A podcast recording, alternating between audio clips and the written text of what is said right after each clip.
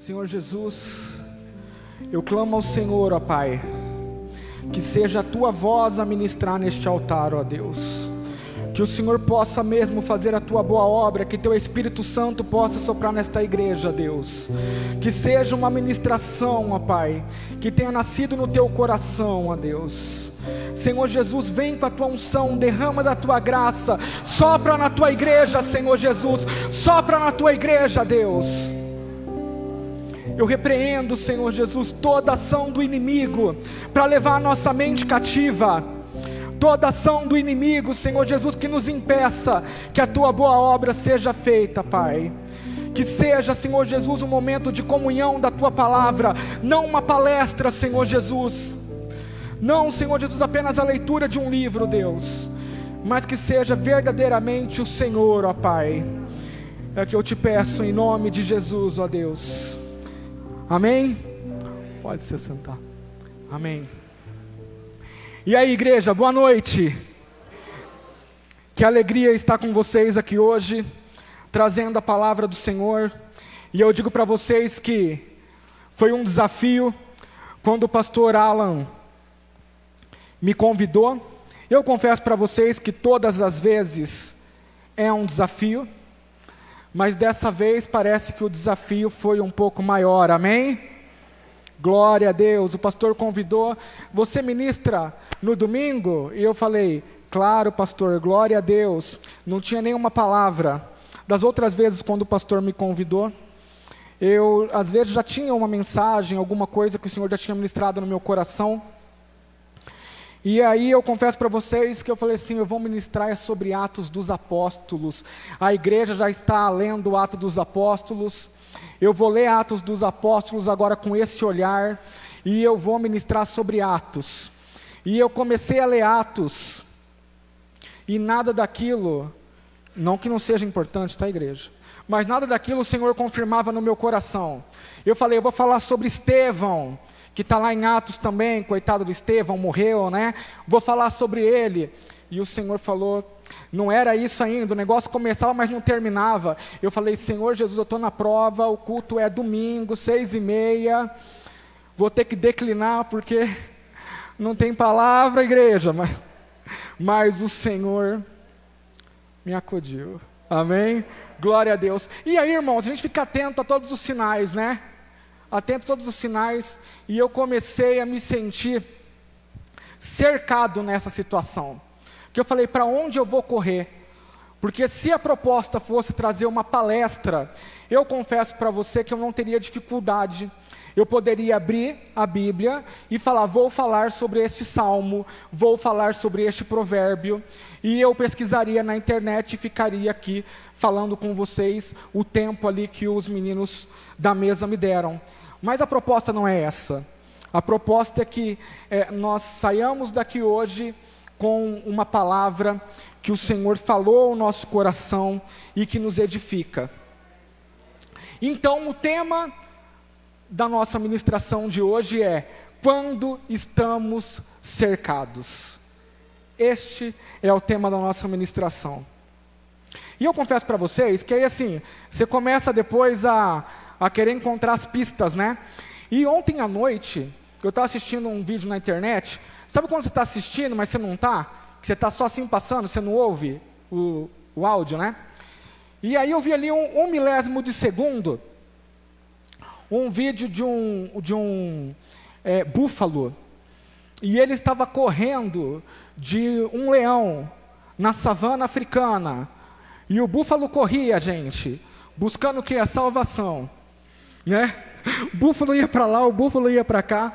E aí, de repente, o que, que o búfalo encontrou? Um rio na frente dele. O búfalo entrou no rio. E aí, quem queria atacar ele? Um crocodilo. Falei, gente, se correr, o bicho pega, entendeu? Falei, tá, me...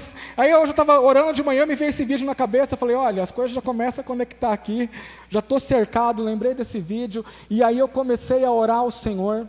E o Senhor falou comigo e eu gostaria de compartilhar com vocês. Muitas vezes nós encontramos nessa situação que nós não temos para onde ir, nós estamos com um problema grandioso. Geralmente, neste momento, a nossa emoção fica à flor da pele. Eu ouvi esses dias que a emoção é uma neblina que é colocada na frente dos nossos olhos e que nos impede de dar o próximo passo de forma assertiva. E quantas vezes você se viu numa situação, ou você está nesta situação agora, que você não sabe para onde você vai correr, que você não sabe o que você vai fazer, e nós acabamos esquecendo o poder de Deus, porque nós é, traduzimos o nosso problema de acordo com a ação de Deus. Se eu estou aqui nessa situação, o Senhor não está me olhando, eu não tenho para onde correr o meu problema é grande, eu não tenho vitória, e a nossa carne começa a gritar, porque nesta situação nós pensamos com a carne, nós falamos com a carne, nós vemos aquilo que as nossas emoções permitem. E nós esquecemos o poder do Espírito Santo de Deus, o poder que ele tem de nos tirar daquela situação e de nos dar uma vitória. Então, se você está se sentindo cercado neste momento, a primeira deixa que eu deixo para você é: o Senhor tem a solução que você precisa. E o Senhor pode tirar você desta situação. Eu gostaria que vocês lessem comigo, nós vamos ler alguns livros, e eu peço que vocês tenham paciência. Amém? Glória a Deus. Nós vamos ler Êxodo, capítulo 14, do 15 ao 22. Historinha fácil na Bíblia que você já conhece, Mar Vermelho. Amém, igreja? Se brincar, nem precisa abrir a Bíblia, né? Você já sabe de cor e salteado, mas nós vamos lá. Enquanto eu bebo essa água aí, você vai encontrando Êxodo.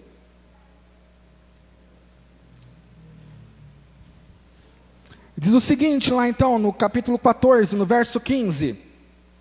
Disse então o Senhor a Moisés: Por que você está clamando a mim? Diga aos israelitas que sigam avante. Erga a sua vara e estenda a mão sobre o mar, e as águas se dividirão para que os israelitas atravessem o mar em terra seca. Eu, porém, endurecerei o coração dos egípcios e eles os perseguirão. E serei glorificado com a derrota do Faraó e de todo o seu exército, com seus carros de guerra e seus cavaleiros. Os egípcios saberão que eu sou o Senhor, quando eu for glorificado com a derrota do Faraó, com seus carros de guerra e os seus cavaleiros. A seguir, o anjo de Deus que ia à frente dos exércitos de Israel retirou-se, colocando-se atrás deles. A coluna de nuvem também saiu da frente deles e se opôs atrás, entre os egípcios e os israelitas. A nuvem trouxe trevas para um e luz para o outro, de modo que os egípcios não puderam aproximar-se dos israelitas durante toda a noite. Então Moisés estendeu a mão sobre o mar. O Senhor afastou o mar e tornou em terra seca, com um forte vento oriental que soprou toda aquela noite. As águas se dividiram, tendo uma parede de água à direita e outra à esquerda. Amém? É esse vento que o Senhor sopra na tua vida hoje. Às vezes você está de frente para o Mar Vermelho, e aí eu convido vocês a imaginarem no povo de Israel fugindo do Egito. Imagina que tem uma nuvem à tua frente, uma coluna de fogo, as coisas já começam a mudar, a coluna de fogo vai para trás, a nuvem vai para trás, fala, gente, a casa caiu, eu estou numa situação que agora não tem para onde correr, o mar vermelho está ali na nossa frente, o que é que nós vamos fazer? Irmãos, a gente pensa nessa palavra e pensa assim: ah, o mar vermelho se abriu, como se fosse uma coisa normal. Ei, para na frente do largo do Parque do Engá. Imagina aquele lago abrindo. Conseguiram? Não, porque é difícil. Imagina você chegar no Mar Vermelho. Os egípcios estão vindo atrás de você. O medo te corrói. Você está diante de um problema. Só para vocês terem ideia, o Mar Vermelho, ele tem um comprimento de 1.900 quilômetros. E ele tem uma largura máxima de 300 km. Isso quer dizer que quando começou a travessia do Mar Vermelho, não foi 20 minutinhos não, igreja. Não foi uma coisa, comecei, atravessou. Não foi tipo, ah, é logo ali. Cheguei na frente do Mar Vermelho, eu tenho uma situação, eu olho para Moisés e falo, e aí Moisés? E o Senhor vai e fala com, com Deus, e Deus fala: Por que você está clamando para mim? Vai e fala com o povo de Israel, pega a tua vara e lança efeitos sobrenaturais.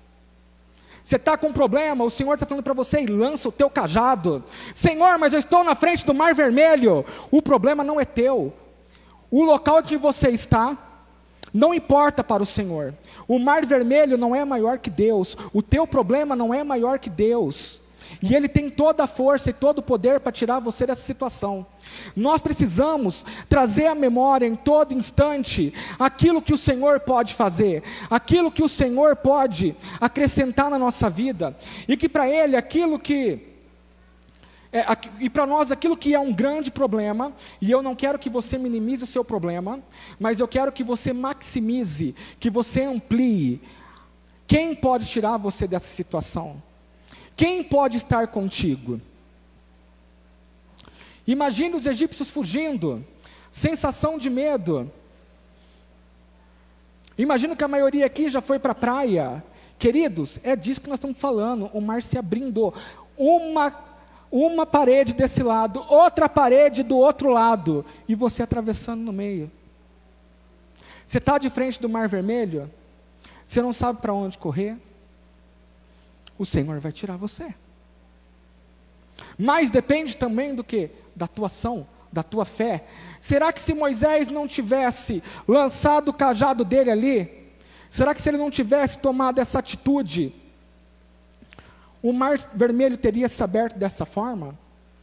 Será que talvez eles teriam que ter uma outra experiência com Deus para que o mar vermelho se abrisse? Eles tinham promessa, o povo de Israel tinha é, uma ordem do Senhor, tinha um carinho do Senhor, tinha um cuidado, da mesma forma como tem para com a gente. Então o Senhor honrou, o Senhor cuidou, o Senhor abriu o mar vermelho. E aí você fala, pô, mas o mar vermelho está lá no Velho Testamento, só tem esse exemplo. Eu estou na situação caótica. Vamos lá agora para outro livro. Daniel 3, 14 e 25. Vamos falar aqui do trio parada dura da Bíblia. Sadraque, Mesaque e Abidnego.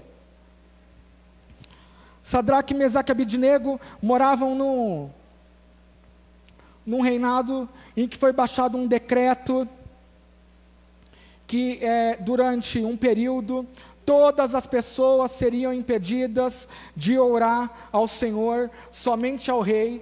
E Sadraque, Mesaque e Abidnego fez o quê? Falou: não, olha, não posso fazer isso. Não tem como eu, eu me negar a adorar o meu Senhor.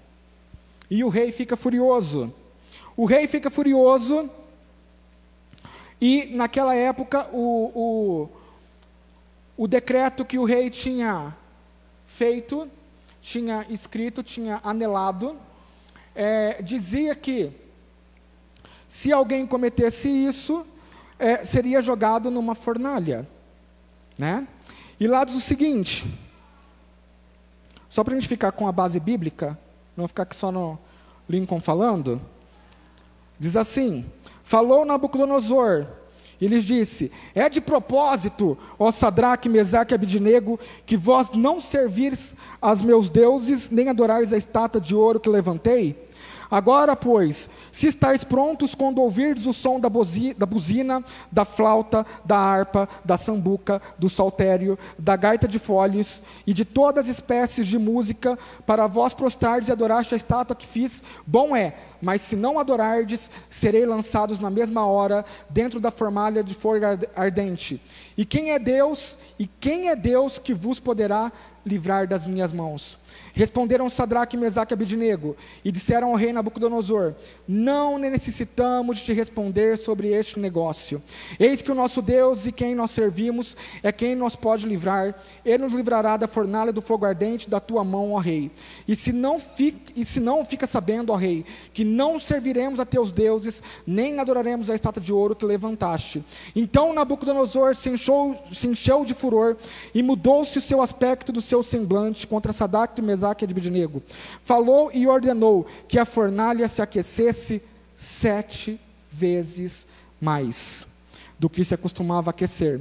E ordenou aos homens mais poderosos que estavam no seu exército que atassem a Sadraque, Mesaque e Abednego para lançá-los na fornalha de fogo ardente. Então estes homens foram atados, vestidos com as suas capas, suas túnicas e seus chapéus e demais roupas, e foram lançados dentro da fornalha de fogo ardente. E porque a palavra do rei era urgente, a fornalha estava sobremaneira quente, a chama do fogo mantou aqueles homens que carregaram a Sadraque, Mesaque e Abednego. E estes três homens caíram atados dentro da fornalha de fogo ardente. Então o rei Nabucodonosor se espantou e se levantou depressa, falou dizendo aos seus conselheiros: Não lançamos nós dentro do fogo três homens atados? Responderam e disseram ao rei: É verdade, ó rei. Eu, porém, vejo quatro homens soltos que andam passeando dentro do fogo sem sofrer nenhum dano, e o aspecto do quarto é semelhante ao Filho de Deus. Glória a Deus. Queridos, Sadraque, Mesaque e Abidnego foram atados pelos homens mais fortes do exército para serem lançados dentro da fornalha. Eu imagino que os três, na hora que estavam sendo levados para esse, é, para esse local, eles não foram assim muito tranquilos. Eu não acho que eles estavam tudo atados e falaram assim, ai glória a Deus, eu estou indo aqui, olha, para dentro da fornalha, ô oh, Senhor, como é bom, morrer cremado aqui, entendeu? Nossa, aleluia, aleluia. Não, eles devem ter passado no estreito, sufoco, problema grande. Esses dias a Michelle fez uma torta lá em casa e ela falou assim: vai lá ver o forno. Na hora que eu abri o forno, veio um bafo quente, eu dei três passos para trás. E aí eu, eu, eu, eu, fazendo essa ministração hoje, eu pensei, meu, a fornalha de Sadraque, Mesaque e Abidnego não chegava nem perto disso. Porque é o seguinte, o forninho lá de casa é pequeno, igreja. E aqui, o rei falou, é sete vezes mais. E observa o seguinte, que a obra do Senhor é tão grande, que a fornalha estava sobremaneira aquecida, que os homens que ataram eles caíram em morte já do lado de fora. Então quer dizer que, humanamente falando, Sadraque, Mesaque e Abidnego nem precisavam ter caído lá dentro para morrer. Mas o Senhor tinha um propósito. O Senhor não livrou eles do problema, não livrou eles de entrar na fornalha. Mas quando o Senhor, quando eles entraram na fornalha, quem é que estava lá? O próprio Deus. Porventura você está num problema agora e o Senhor não livra você desse problema, mas o Senhor está contigo. O Senhor está segurando na tua mão. Está no meio do fogo? Está difícil? Sim. Ai, você falou assim, nossa, mas eu murmurei a semana inteira. Irmãos, às vezes é difícil mesmo. Às vezes é difícil. Nós somos humanos. É natural que as nossas emoções elas venham à flor da pele. E o Senhor olha para a nossa misericórdia, com a sua misericórdia para nós. O Senhor olha com a graça dele para a nossa vida. O que nós precisamos entender é: estou a caminho da fornalha, estou com um problema grande, estou cercado, não tenho para onde correr. Quando eu penso assim, que, que, o rei falou assim: olha, pega os homens mais fortes do meu exército. Não era gente da minha estatura, igreja era cara grande, entendeu? Era cara que falou assim, puxa, e agora? Para onde? Não tem como fugir. A toa pegou até o chapéu. O rei não queria saber de nada deles. E eles foram lançados nessa situação. Mas o Senhor estava com eles. Amém? E eu vou te dizer, a casa caiu para eles, né? Porque olha, se fosse eu, eu falava, gente, fornalha sete vezes mais quente. E aí, nesse mesmo livro, esse livro de Daniel é incrível, né? Tem mais um caso que eu não vou. É... Nossa, meu tempo está correndo. Que eu, que eu não vou abrir com vocês, mas vocês podem ver depois. Que é Daniel 6,16. Que é justamente do que? Daniel lançado na cova dos leões. Todo mundo aqui assistiu National Geographic ou aqueles documentários, né? Savana Africana, dos leões famintos, correndo.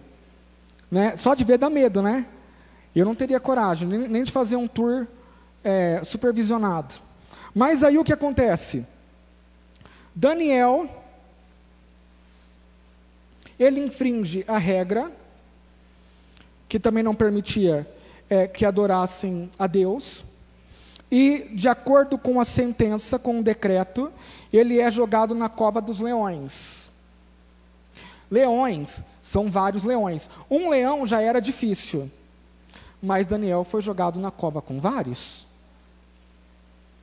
Imagine vocês, Daniel indo para a cova dos leões. Você acha que ele colocou uma roupa de gala? Você acha que ele falou assim, nossa, estou com meu Deus, olha, adorei ele, né? E o Senhor agora é, é, poderia me resgatar dessa situação antes de passar por isso, e eu vou ser lançado agora na cova dos leões.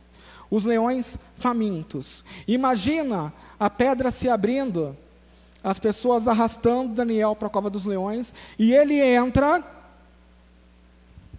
porta se fecha, os leões tudo em pé olhando para eles, para ele.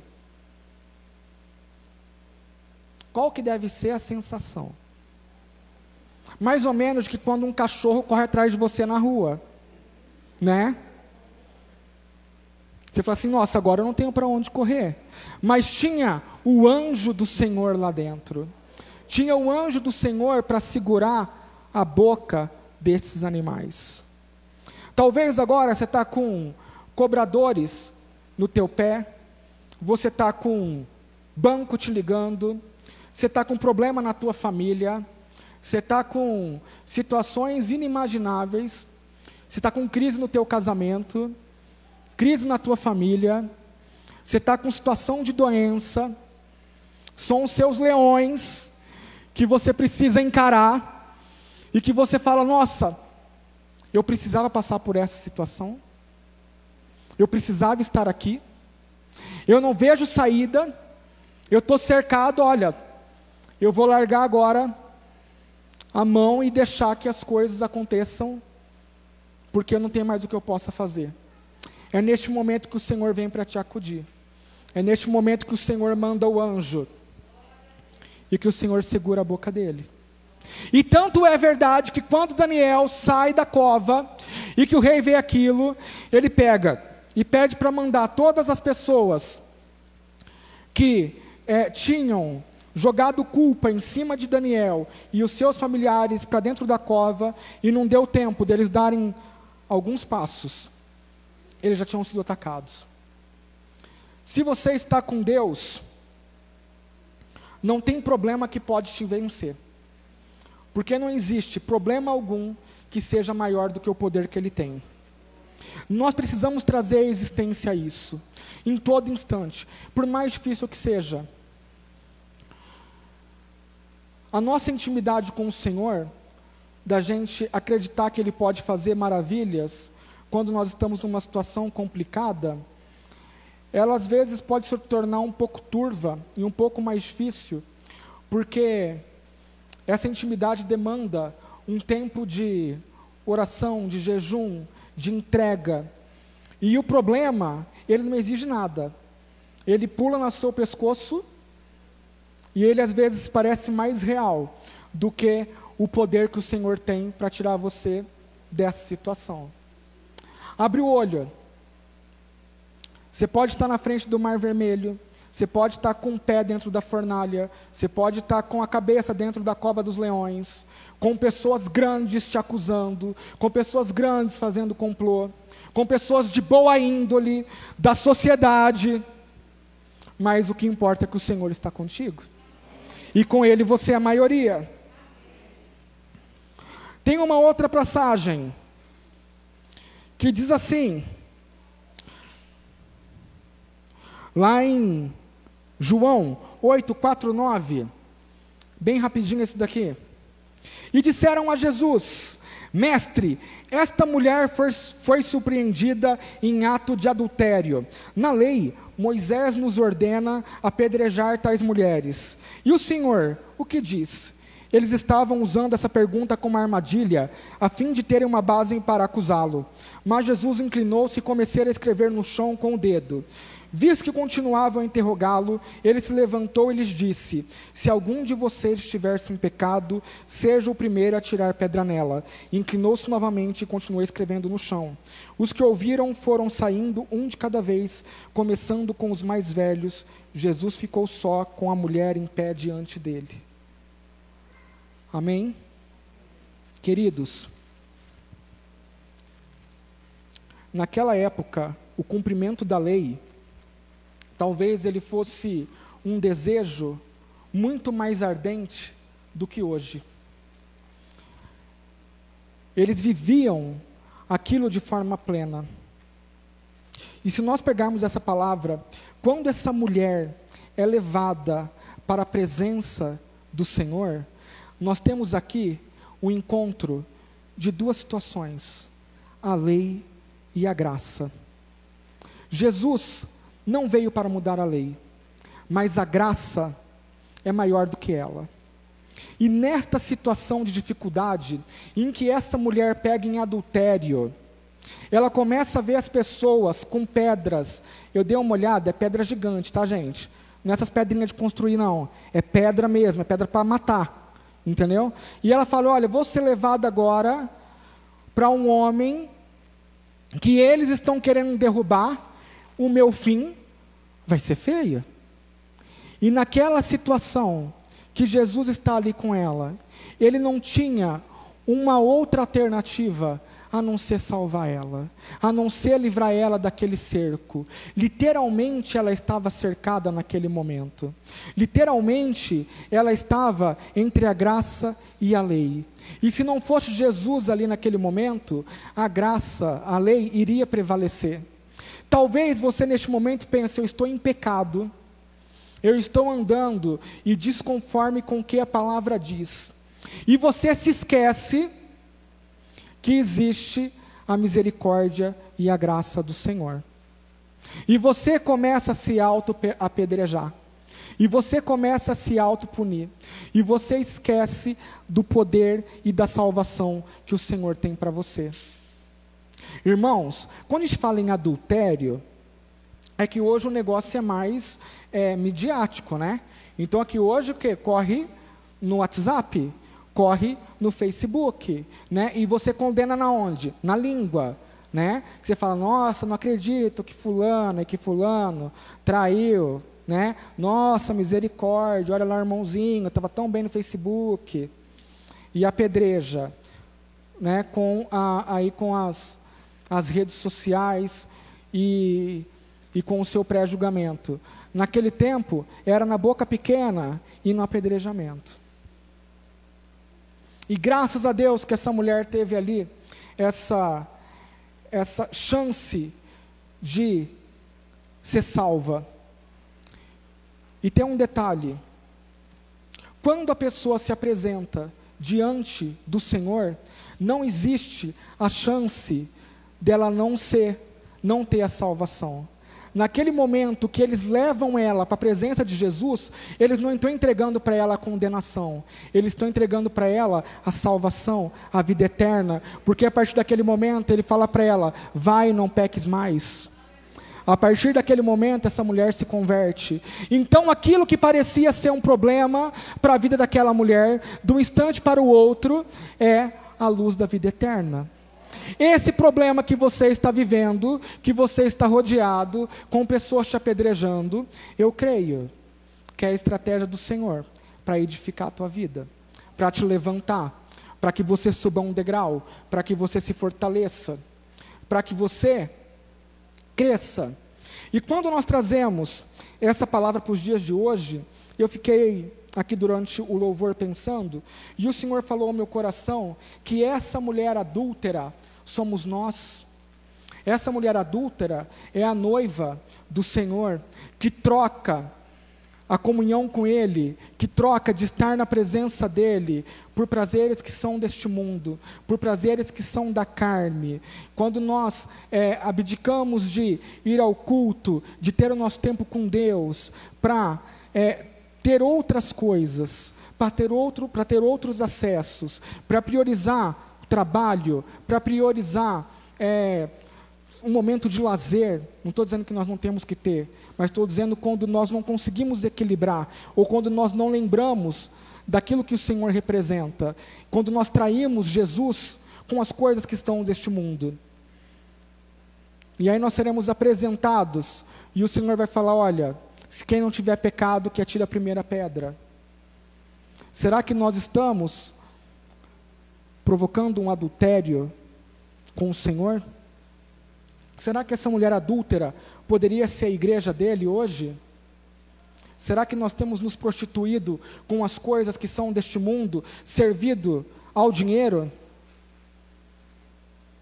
E aí depois nós queremos que Deus nos resgate de todos os problemas.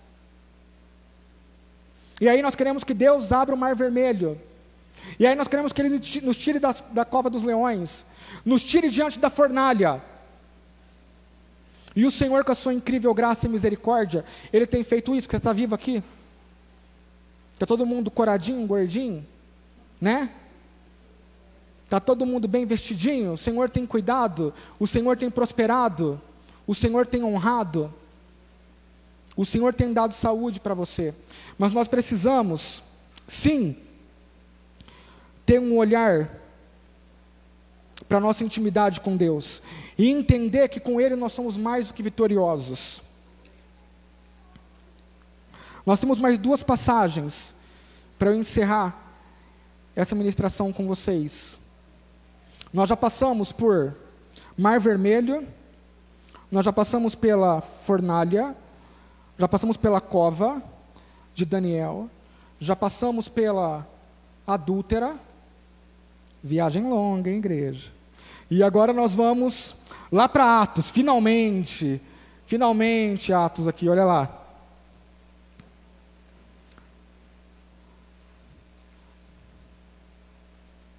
Atos 5, quatro versículos, lá no 17.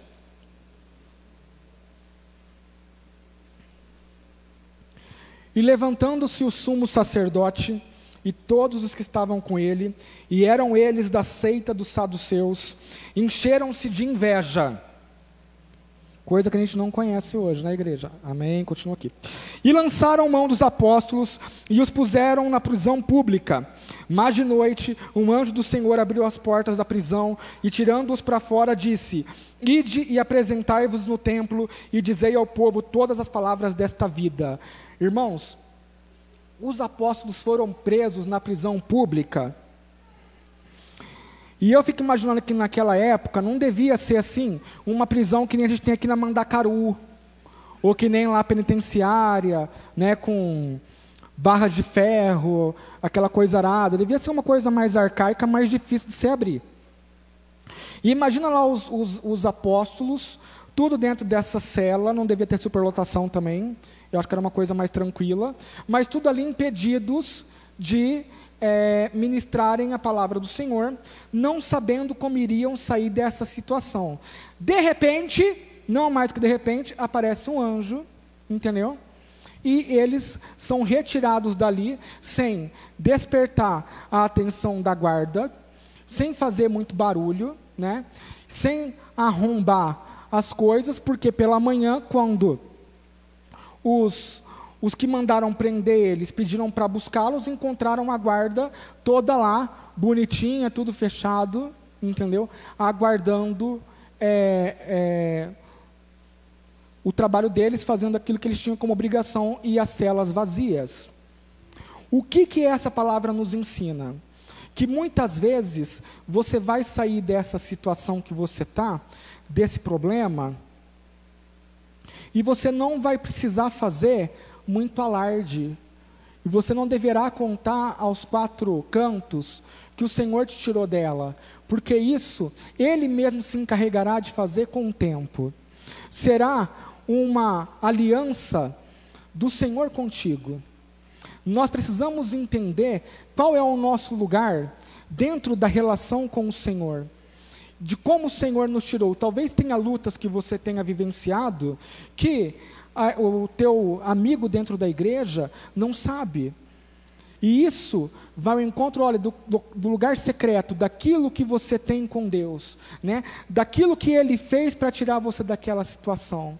Aqui com os apóstolos foi dessa forma. O Senhor surpreendeu, imagino que tanto eles quanto aqueles homens que tinham mandado prendê-los.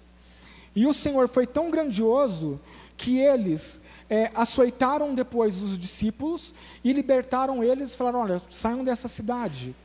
mas o Senhor estava com eles ali. E eles não deixaram em nenhum momento de cumprir a promessa que o Senhor tinha para a vida deles e a missão que era de continuar é, levando a palavra. Outro ensinamento que isso nos traz é o seguinte: independentemente do problema que você está, não é motivo para você travar na obra que o Senhor tem entregue para você.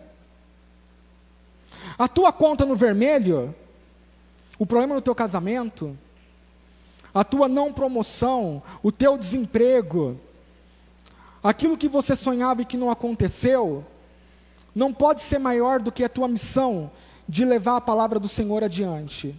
Não pode ser maior do que uma cadeia, não pode ser maior do que uma situação de prisão, não pode ser maior do que qualquer coisa para te impedir de fazer um trabalho missionário, seja ao lado da sua casa, dentro da sua casa, dentro da tua igreja.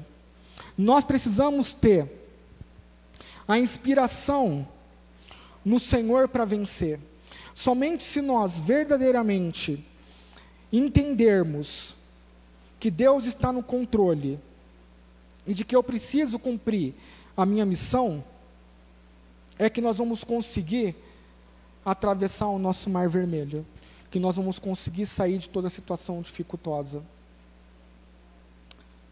Amém? É somente dessa forma. Você tem uma aliança com o Senhor. Você está passando por um. O planeta está passando por um momento difícil. E você, como embaixador de Cristo, tem o dever de espalhar a boa nova, tem o dever de trazer as pessoas a uma experiência real com o Senhor. Para finalizar, lá em Mateus 28, e essa daqui é a maior das vitórias, essa é a vitória imbatível, é a vitória que nos dá eternidade. Diz o seguinte: E aí no fim do sábado, quando já despontava o primeiro dia da semana, Maria Madalena e a outra Maria foram ver o sepulcro. sepulcro. E eis que houvera um grande terremoto, porque um anjo do Senhor, descendo do céu, chegou, removendo a pedra da porta e sentou-se sobre ela. E o seu aspecto era como um relâmpago, e as suas vestes brancas como a neve. E os guardas, com medo dele, ficaram muito assombrados e como mortos.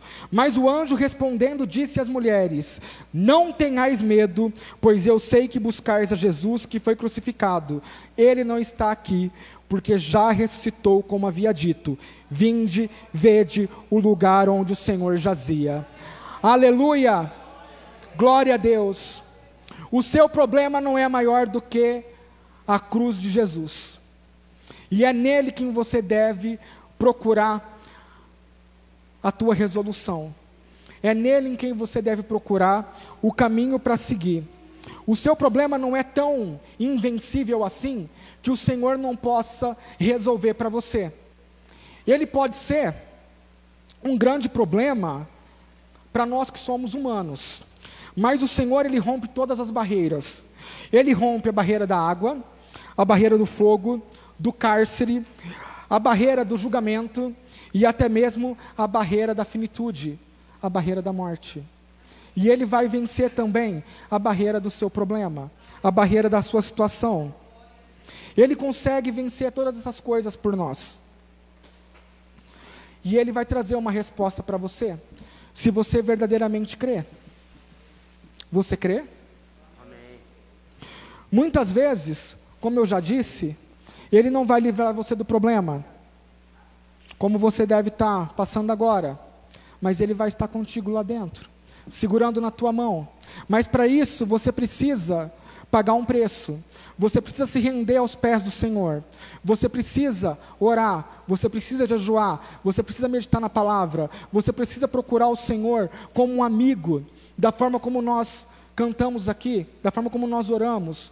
Nós precisamos procurar o Senhor não apenas como alguém que entrega bênçãos para nós, materiais, nós precisamos entregar ao Senhor como alguém que já entregou a salvação, como alguém que já deu o mais valioso para nós, como alguém que tem nos abençoado todos os dias com um sopro de vida. As coisas que são deste mundo vão ficar aqui. E o Senhor quer entregar muito mais para você.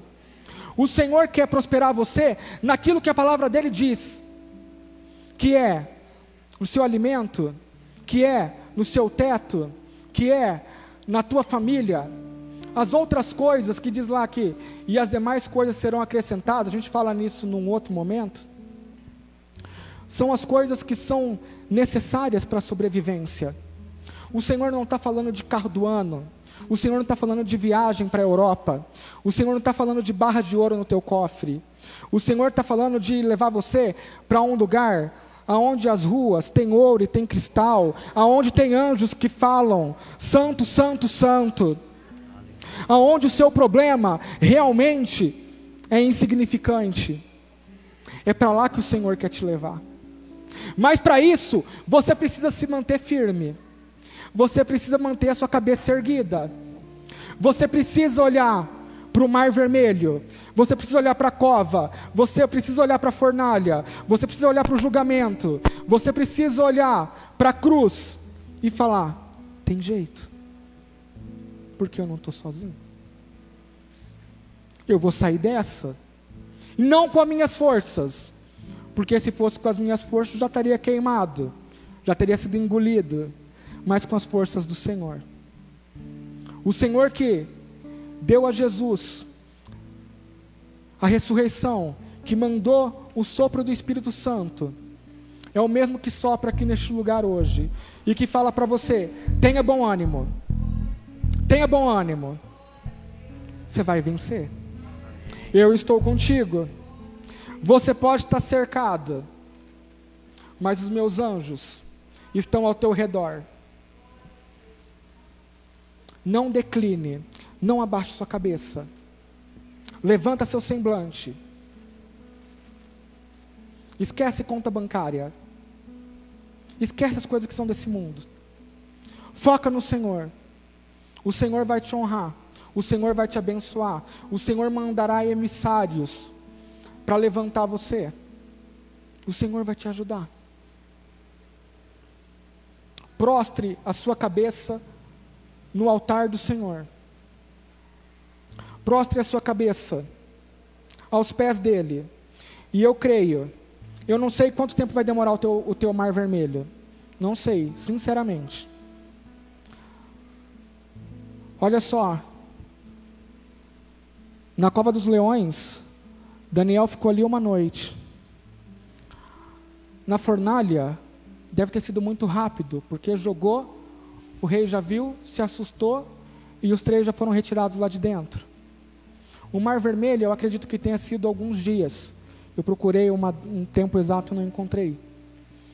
Então, cada problema, ele é um tempo. E às vezes você está na hora da vitória e você quer largar do Senhor. Permanece firme.